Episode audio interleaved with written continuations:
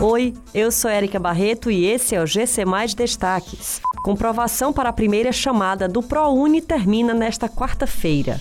Tóquio tem recorde de 3.177 novos casos de Covid-19. Rede Cuca oferta 60 vagas para cursos na área administrativa e recursos humanos. Os candidatos selecionados na primeira chamada do programa Universidade para Todos têm até hoje para comprovar as informações prestadas na ficha de inscrição junto à instituição em que foram pré-selecionados.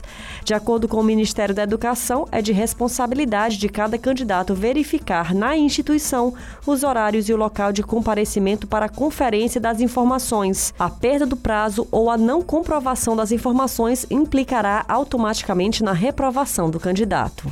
O governo metropolitano de Tóquio confirmou nesta quarta-feira 3.177 novos casos de coronavírus na capital japonesa.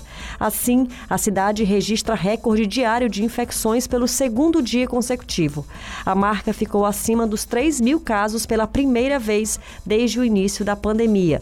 O número desta quarta-feira saltou 1.345 casos em comparação com o mesmo dia da semana passada. A Rede Cuca abriu inscrições para dois cursos online de assistente administrativo e assistente de recursos humanos. Ao todo, 60 vagas foram distribuídas entre as duas turmas.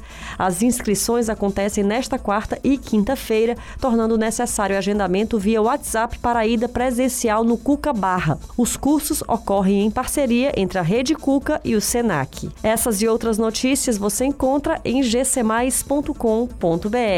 Até mais!